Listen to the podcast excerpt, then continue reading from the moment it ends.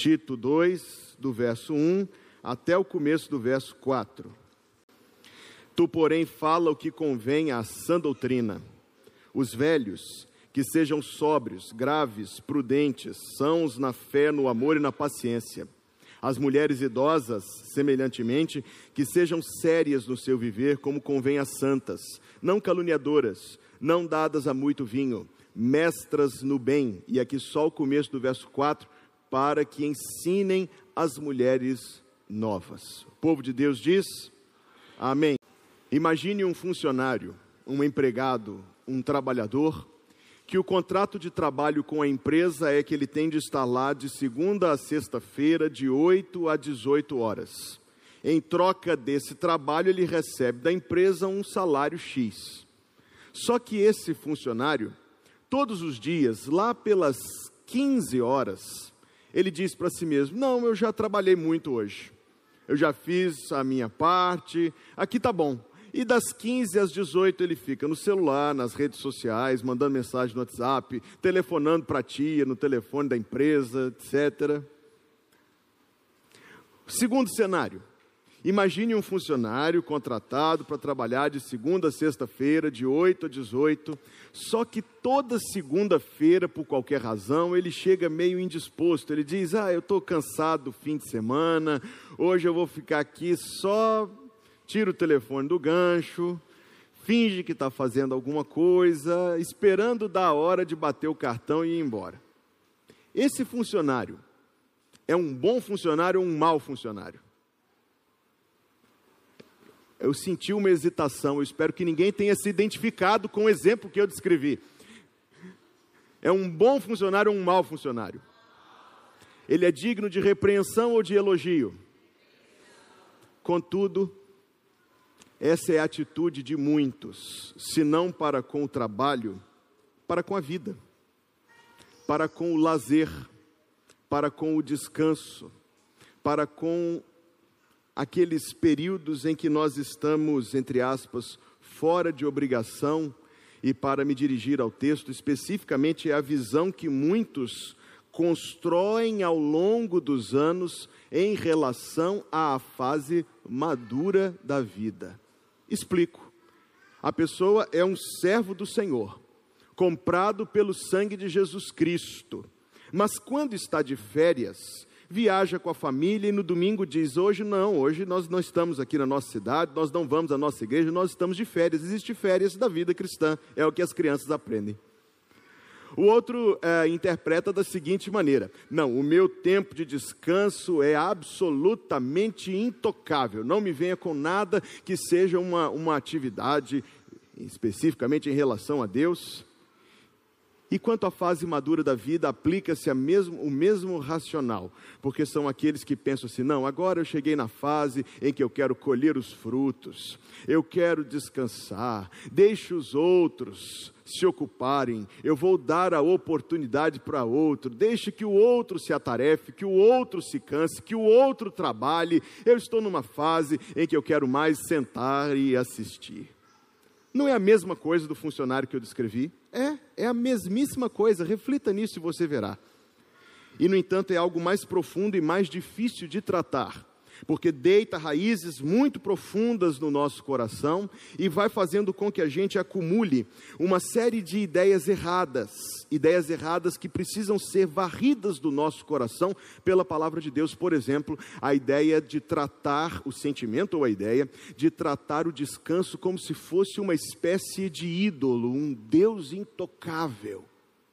Esse é o meu descanso. Isso é absolutamente inegociável. Agora sim, queridos, eu tenho certeza que descansar é importante. Se não fosse, não haveria uma lei de Deus para que a gente tenha sempre tempo de descanso. Mas calma com o que é que você interpreta como descanso. Porque talvez interpretemos como descanso a completa inação, interpretemos como descanso o, o egoísmo com outro nome queremos fazer só o que nos apraz, não queremos ser perturbados por ninguém, por nenhum assunto, não queremos responsabilidade nenhuma, compromisso nenhum. Isso aqui é o sagrado Deus do descanso, Deus com D minúsculo. Observe se essa não é a atitude de tantos. Vivem só procurando o descanso. Trabalha 11 meses para viajar um. Trabalha sete dias, seis dias, cinco dias para curtir dois. Vive em função de conseguir servir esse que pode ser um ídolo.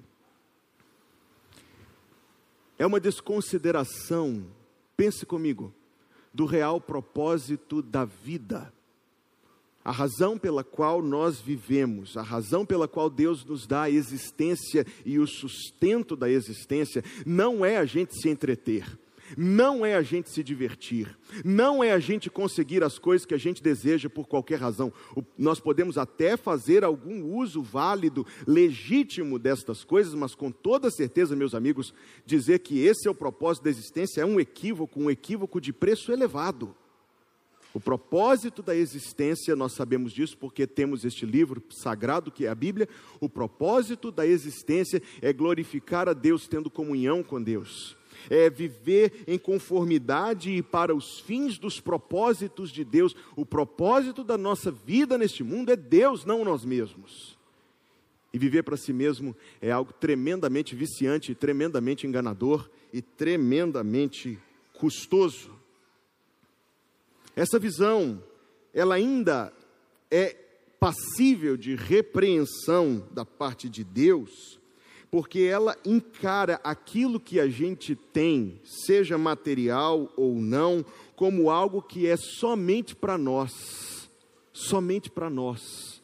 Eu juntei para mim meu conhecimento ou meu patrimônio, eu juntei para mim. Ou seja, no fundo disso, no fundo do copo, está uma teologia de salvação por obras, de alguma forma, alguma forma distorcida, enviesada, de pensar que a vida é o resultado dos nossos méritos e não da graça de Deus.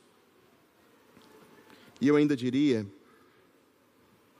resumidamente, que o nome dessa atitude é egoísmo. Egoísmo. E o egoísmo é algo tão avesso e oposto aos planos de Deus. Nós vimos capítulo 2, de 1 a 10, domingo passado, ressaltando três coisas como uma visão geral que Deus quer que nós vivamos para que a palavra de Deus não seja difamada, para que o opositor não tenha do que nos acusar e a fim de vivermos como ornamento da palavra de Deus. Paulo vai aplicar isto a um grupo de pessoas. De quem o texto está falando? Porque o versículo 2 fala dos velhos e o versículo 3 fala das mulheres idosas. Só que a tradução aqui nos engana, até porque esse marco referencial está sendo empurrado cada vez mais para lá, por causa dos avanços da medicina, por causa das comodidades do mundo moderno. Alguém me mandou esta semana que um, uma organização ou entidade, seja lá qual for, determinou que a pessoa só chega a esse nome idoso aos 80 o que fez muitos se sentirem assim maravilhosamente felizes. Justo. Mas nós precisamos entender esta linha divisória, essa faixa etária que a Bíblia determina, não pelos conceitos do nosso tempo, mas pelos conceitos do tempo que estas palavras foram escritas. Ou seja, a pergunta que eu estou fazendo para o texto é: Paulo, você está falando para quem? A palavra presbiteros, presbitidas, não é no sentido de presbítero como oficial da igreja, mas como pessoas que já passaram da idade de gerar. Simples assim. Esta é a linha divisória. Pessoas que já passaram da idade biologicamente de gerar crianças. São pessoas maduras. São pessoas que já conseguiram ganhar um pouco mais de discernimento pelas experiências da vida ou pelo menos deveria ser assim. São pessoas que espiritualmente já obtiveram do Senhor a graça de crescer em Cristo. Homens maduros, mulheres maduras, pessoas na fase dos 50 anos, talvez 40, 50, 60. E Deus quer que estas pessoas sejam as fontes de estabilidade de sabedoria e de exemplo que fortaleça a igreja do Senhor. Então você está sentado aí na cadeira dizendo: Ah, o pastor está pregando para esse grupo da igreja hoje, eu não preciso. Um dia, quando ele voltar nesse texto, eu penso nisso. Não. Você um dia vai chegar lá, amém? Se Deus quiser, um dia você vai chegar lá, a não ser que Jesus volte para nós ou para você. Então, um dia você vai chegar nessa fase da vida.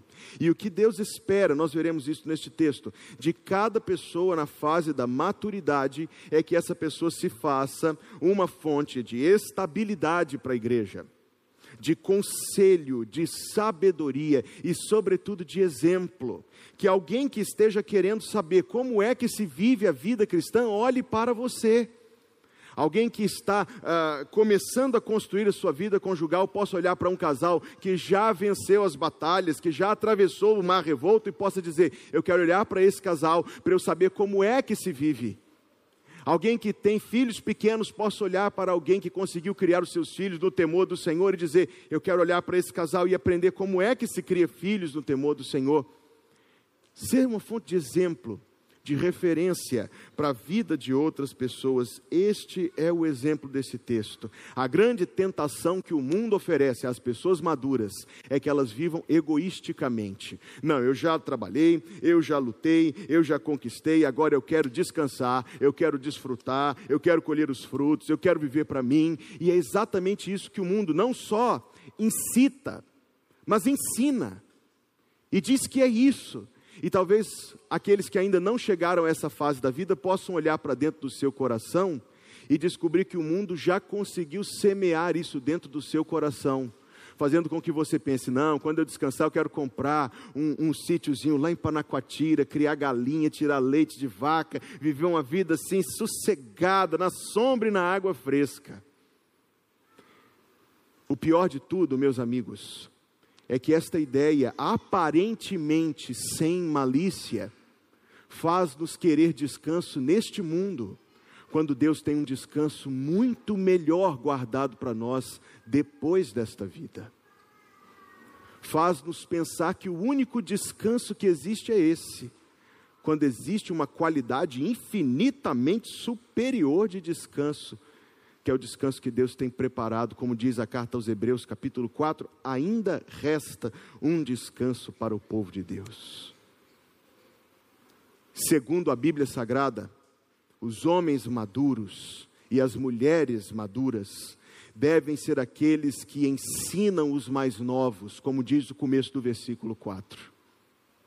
Os homens maduros e as mulheres maduras não são aqueles que vão dizer assim: ah, eu já fui à igreja muitos anos, todo domingo, já ensinei minhas crianças a ir ao culto, agora eles que vão porque eu vou passear. Não, não, não, não. É a hora de nós confirmarmos com a continuidade e a perseverança, aquilo que ensinamos a vida toda. É a hora de nós confirmarmos com a vida aquilo que confessamos com os lábios. É a hora de nós olharmos, repito, como diz Paulo aqui no versículo 4, para os mais novos. Mais novos na fé, mais novos na vida, mais novos numa fase específica da vida a respeito da qual você já granjeou experiência e discernimento da parte do Senhor, para que você possa ser uma bênção Lembra do que estava escrito na lona aqui durante o ano passado? Se tu uma bênção. Deus ainda quer isto de mim e de você. Deus ainda quer isso de mim e de você. E que nós não caiamos nessa ideia mundana de vivermos a nossa vida para o nosso prazer e para o nosso desfrute.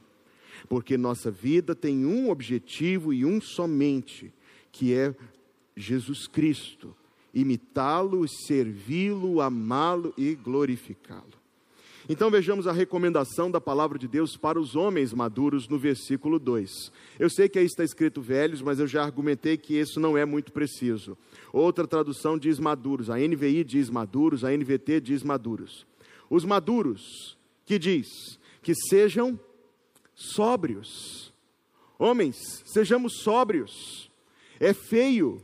Não convém à glória de Deus um homem que não tem controle das suas ações, que não filtra as suas motivações, que não consegue se assenhorear da sua ira, que não consegue se assenhorear dos seus impulsos mais alegres, inclusive do seu, da sua vontade de fazer uma brincadeira talvez inconveniente. A palavra de Deus quer que os homens, eu e vocês, meus irmãos, sejamos sóbrios. A palavra poderia ser traduzida como moderados não seremos sequestrados por impulsos, Não seremos carregados por sentimentos nem pela opinião alheia. Seremos homens sóbrios. Veja que a palavra seguinte é uma palavra grave, porque diz: quer que os homens sejam sóbrios e graves. O que quer dizer grave? Grave talvez queira dizer sério, não carrancudo. É uma coisa terrível quando um homem se entrega à amargura, fica aquela pessoa sempre reclamando, sempre eh, impondo defeito em tudo, implicante e não sei o que mais e tal. E a irmã está pensando, pastor está falando do meu marido. Não, em nome de Jesus não estou. O homem deve ser grave. Ele é capaz de discernir, discernir o que é motivo de alegria e o que é motivo de tristeza. Eu estava outro dia viajando de Recife para cá. E do meu lado no avião sentou-se um senhor que estava lendo um livro. Eu tenho um hábito, não é um hábito saudável, mas se alguém está lendo um livro do meu lado, eu dou uma conferida que livro é. Ele estava lendo um livro de piadas. E como ele lia bem devagarzinho, ele virava a página, eu olhava, lia todinho e esperava ele virar a próxima página. Mas eu não vi piada nenhuma ali que fosse motivo de rir. As coisas que o mundo diz que são motivos de rir são motivos de chorar. As coisas que o mundo trata como engraçadas são razões de lamento. Trata como se fosse engraçado aquilo que é repugnante aos olhos de Deus. Então, para a gente olhar também o que é que nos faz rir. E aqui eu estou me dirigindo primeiramente, mas não exclusivamente, a vocês, homens, meus irmãos varões. Porque a palavra de Deus quer que eu e vocês sejamos sóbrios e graves, não carrancudos, nem amargos, mas homens que vamos rir daquilo que é digno de, de, de, de sorriso e de felicidade. Não moldados por um padrão mundano, de humor. Deus quer que nós sejamos prudentes. E depois de ter passado aqui vários domingos pregando sobre o temor do Senhor, eu sinto que esse conceito está de alguma forma mais claro para nós. O homem prudente é o homem que não trata as coisas com leviandade. Ele tem temor de Deus porque ele é experimentado na malignidade do mundo. Ele já conseguiu entender que esse mundo é um lugar mau e que não adianta você andar na expectativa de que o mundo vai se tornar um lugar bom, ou pensar que você vai ser o exclusivo para quem o mundo foi um lugar bom, porque nós temos que ter os pés no chão e entender que o mundo não é um lugar bom. Não, não é. Poderia ter sido, mas esse, essa questão, meu amigo, já está resolvida e longe de nós. O pecado entrou no mundo, Satanás influencia o mundo, o mundo poderia ter sido um lugar bom, Deus criou para ser um lugar bom, mas ele não é, por causa do pecado, ele não é um lugar bom. Então nós nos tornamos prudentes, não somos descuidados, porque aprendemos com a experiência e com o temor do Senhor que um descuido pode ser o suficiente para uma tragédia acontecer. Homem de Deus, meu irmão, Deus quer que você seja sóbrio, grave, prudente, e isso não é só para os maduros. Deus quer que você vá se preparando hoje para essa fase da vida que está à sua frente. Deus quer que você seja varão, meu irmão, sadio na fé. E o que é, o, qual é o, o, o, o aferidor? O que é que mede se alguém é saudável na fé ou não? A resposta é muito simples e objetiva, está aberta aqui na minha frente, eu espero que na sua frente também. É isto que, que indica a saúde na fé se as convicções estão de acordo com o livro de Deus, se o procedimento está de acordo com o livro de Deus, se a vida da pessoa é moldada pela palavra de Deus, se está fora da palavra de Deus, não é sadio na fé. Pastor, eu gostaria de saber então, objetivamente, como é. Diga aí em poucas palavras, cinco passos para a gente ser sadio na fé. Não tem, meu amigo. Requer uma vida inteira com a Bíblia inteira. Permitindo que ela permeie e influencie o nosso viver. Homem de Deus, Deus quer que você seja sadio no amor, não um amor carnal, não um amor emocional, um amor que, que, que oscila absurdamente entre altos e baixos. Deus quer que o seu amor seja um amor saudável um amor intencional, um amor real, um amor firme, um amor constante. O amor inconstante é visto na vida de muitos, porque são aqueles que hoje estão de um jeito, amanhã estão de outro, hoje estão felizes, amanhã está triste, no dia seguinte está bravo, no dia seguinte está fechado, no dia seguinte é extrovertido, no outro dia. Cada dia é uma pessoa diferente, é a mesma pessoa, o mesmo CPF, mas cada dia é uma pessoa diferente. Homem de Deus, Deus quer que você seja saudável no amor. Eu sei que eu sou um pecador, eu sei que os meus irmãos somos todos pecadores. Mas pela graça de Deus, pela influência da graça de Deus, o desejo do Senhor é que os homens, escutem-me, homens, com muita atenção, que nós sejamos como rochas sobre quem os outros possam se apoiar, sobre quem nossas esposas e filhos e a nossa família possa se apoiar, sobre quem a nossa igreja possa se apoiar sobre quem aqueles que são novos na fé, novos em Cristo, que eles possam se apoiar em nós, que eles possam olhar para mim, para vocês, varões, meus irmãos, e dizer: esse é um homem que segue a Jesus Cristo, e se eu quero segui-lo, eu vou observar a vida desse homem para eu imitá-lo. Homens assim são um verdadeiro tesouro. Infelizmente, queridos, isso não acontecerá automaticamente. Nós conseguimos discernir isto, essa intentada do mundo, para fazer diluir e perder o conceito de homem. Não dentro da igreja de Jesus, amém? Não dentro da igreja de Jesus, amém? Homens, sejam homens de Deus, sóbrios e graves, prudentes, sãos na fé, sãos no amor, sãos na paciência Sãos da paciência talvez seja uma das formas como mais e melhor vocês poderão influenciar outros, demonstrando coerência, constância, propósito, firmeza, inabaláveis. Os que confiam no Senhor são como os montes de Sião que não se abalam, mas permanecem para sempre. Um homem de Deus um homem de Deus que não é afetado, não significativamente, não gravemente, não é um homem que está aqui amanhã e lá depois de amanhã e de volta aqui e lá no dia seguinte, mas o homem de Deus, ele é um homem sadio na paciência. Ele consegue com a graça de Deus suportar dificuldades,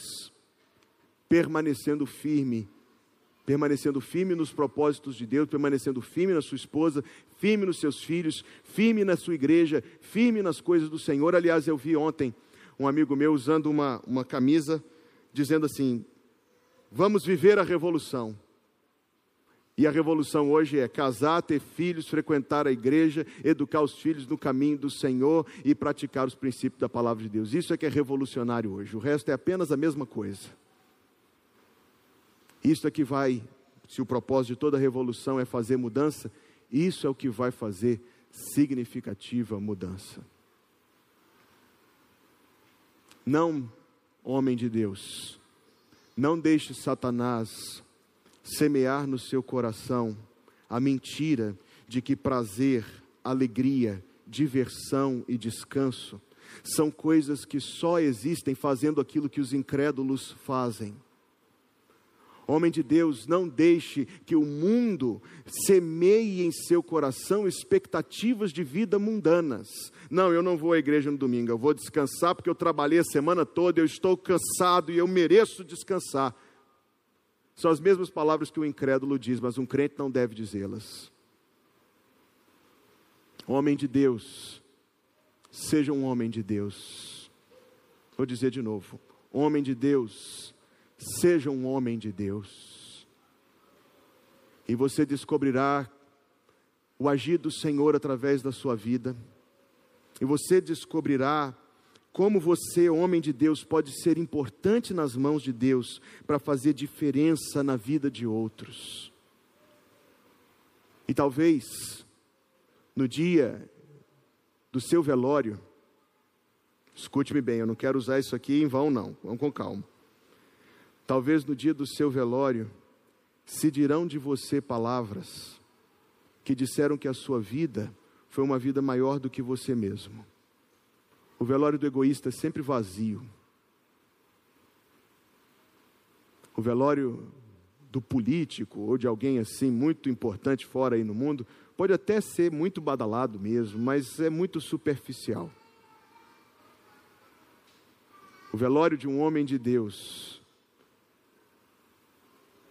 No velório de um homem de Deus, nós ouvimos palavras impactantes, testemunhos.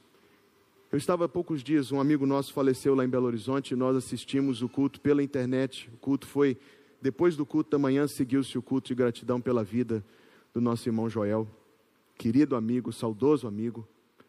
E eu assistindo aquele culto pelo YouTube, ouvimos as palavras serem ditas sobre como Joel, que era motorista de táxi, evangelizava todo, todo, todo cliente, todo passageiro que entrava no seu táxi, ele falava de Jesus.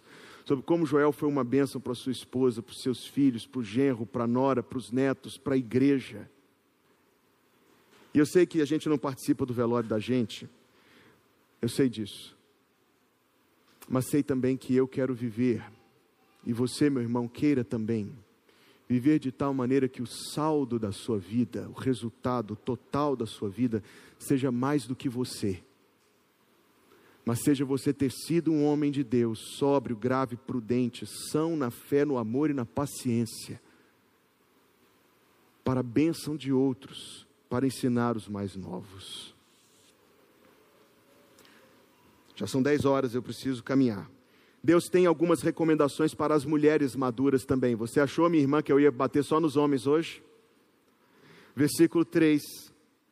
E bater aqui é uma palavra tão inadequada, não é verdade? Você achou que eu ia pregar só para os homens hoje? O versículo 3 diz: As mulheres maduras, semelhantemente, sejam sérias no seu viver, como convém às santas, não caluniadoras, não dadas a muito vinho mestras no bem. E eu quero apenas fazer três apontamentos neste texto aqui. Primeiro, quando diz é, sérias no seu viver, como convém às santas, a Almeida, revista atualizada, a nova Almeida atualizada, dizem conduta reverente. Aqui nós temos uma palavra muito interessante.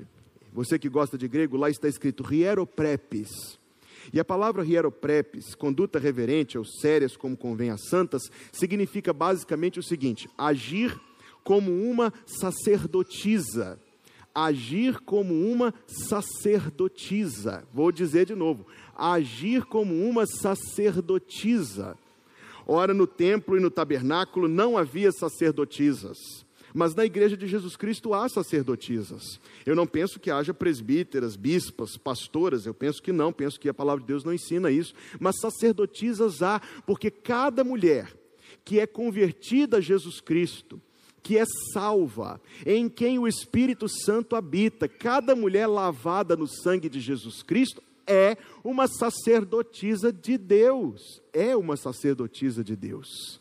Porque você oferece culto a Deus, não oferece?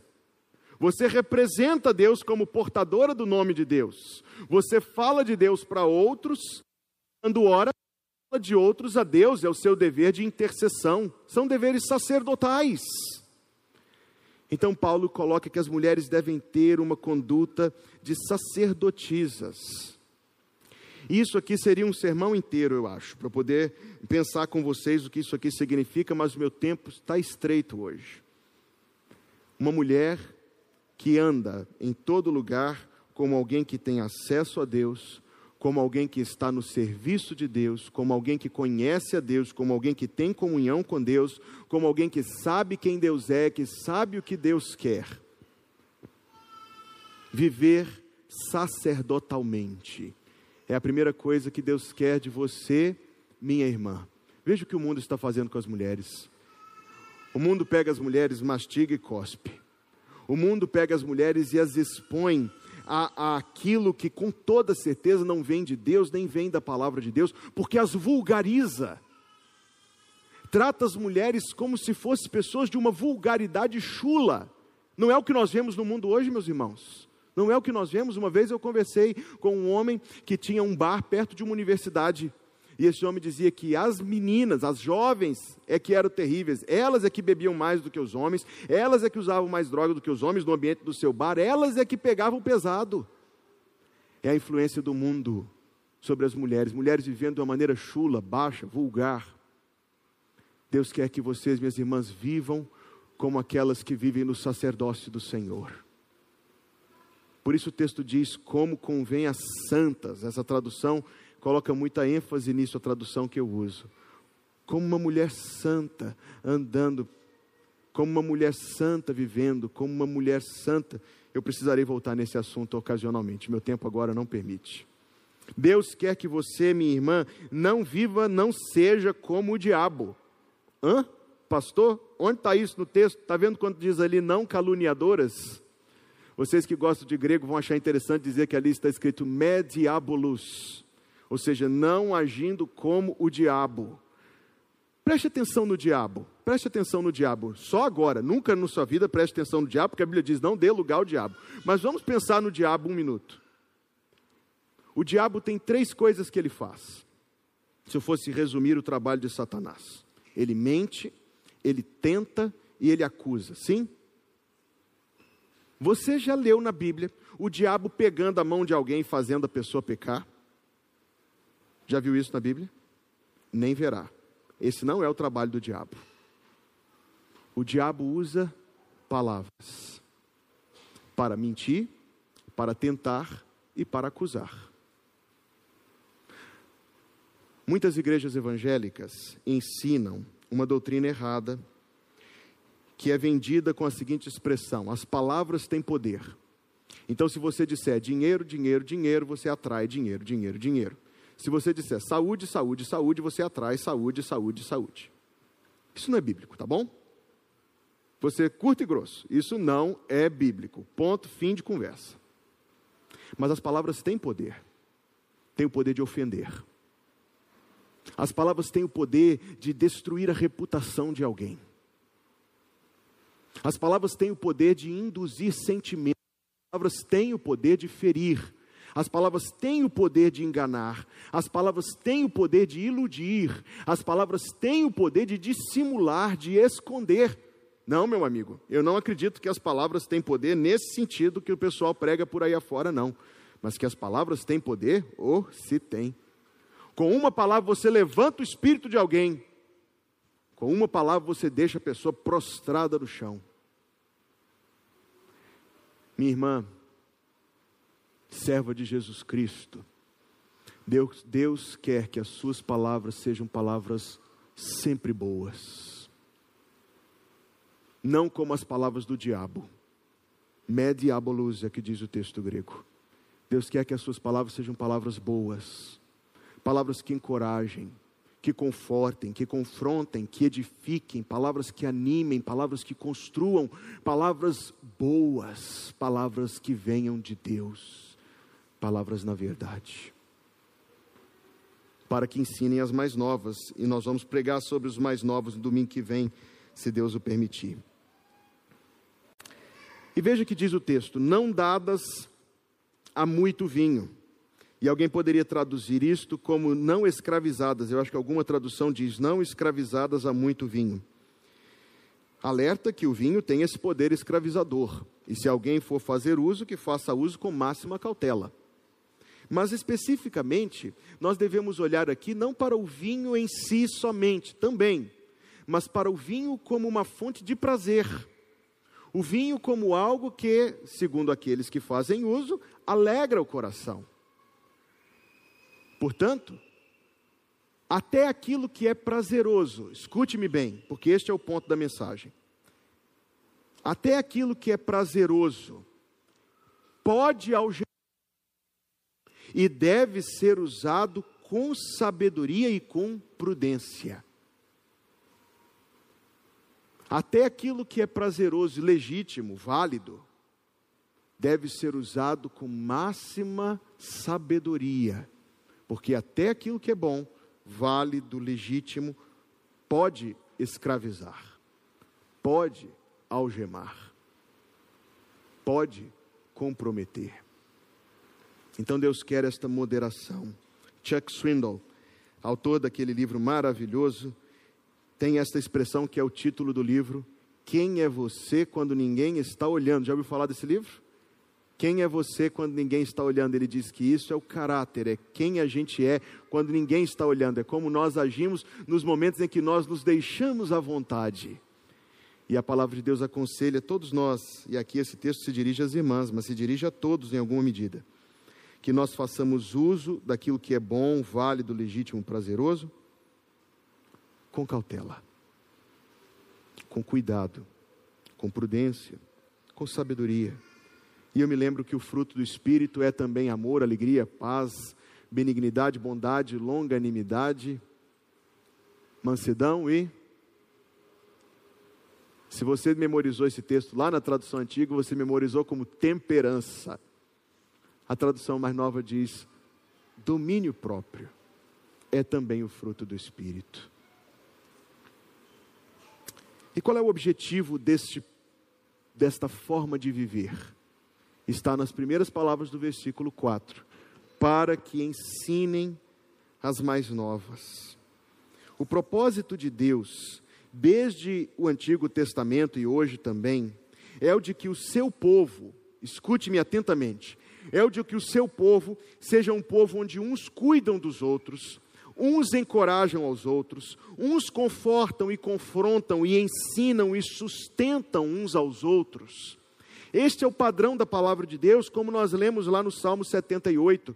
O que ouvimos e aprendemos e nossos pais nos têm contado, não o encobriremos aos seus filhos, mostrando à geração futura os louvores do Senhor, assim como a sua força e as maravilhas que fez. Versículo 6 do Salmo 78. Para que a geração vindoura soubesse, os filhos que nascessem, os quais se levantassem e contassem a seus filhos, para que pusessem em Deus a sua esperança e não se esquecessem das obras de Deus, mas guardassem os seus mandamentos. Quando a gente abre o YouTube, tem um monte de vídeos lá, tutoriais. Talvez você já tenha assistido tutorial de como fazer alguma coisa, de como consertar alguma coisa em casa. Eu assisto tutorial, aprendi com a minha esposa a assistir tutorial para poder aprender a fazer as coisas de casa e outras coisas que a gente não sabe.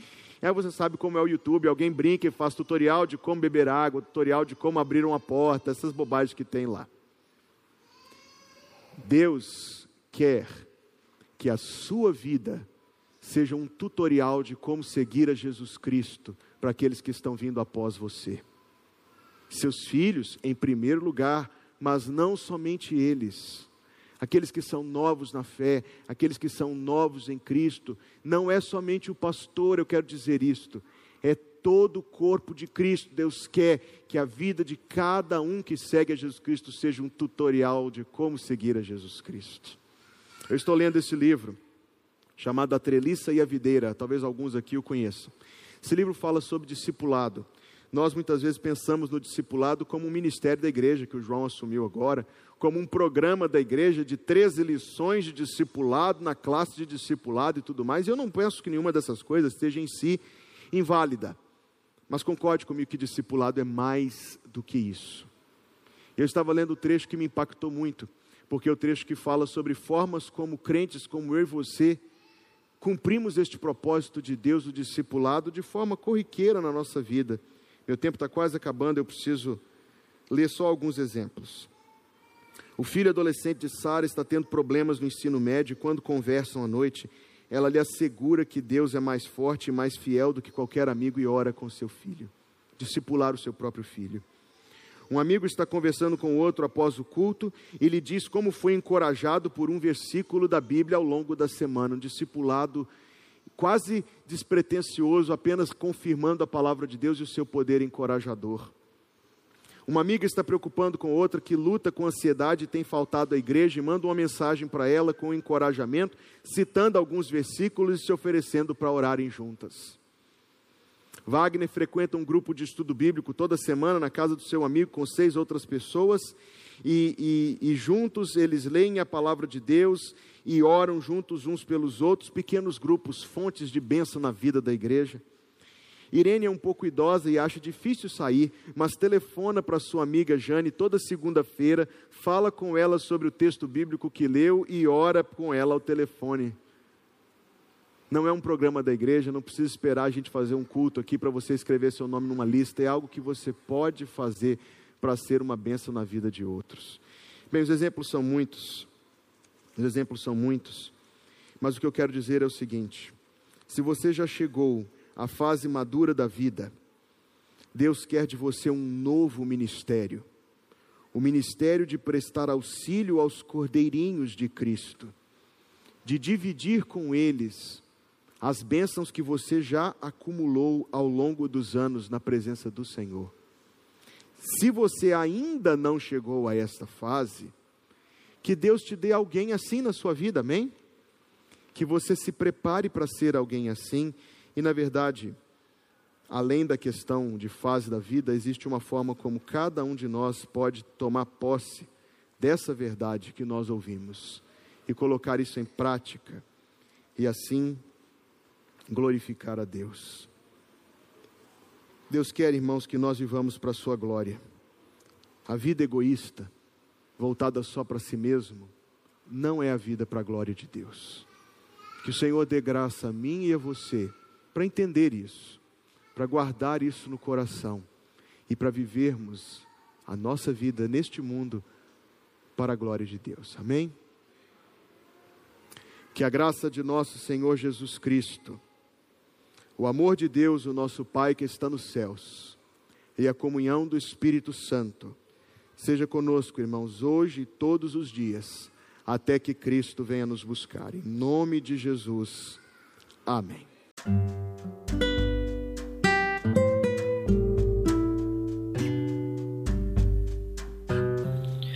Obrigada por estar conosco. Volte sempre. A Igreja Batista Plenitude tem sempre uma mensagem de Deus para você.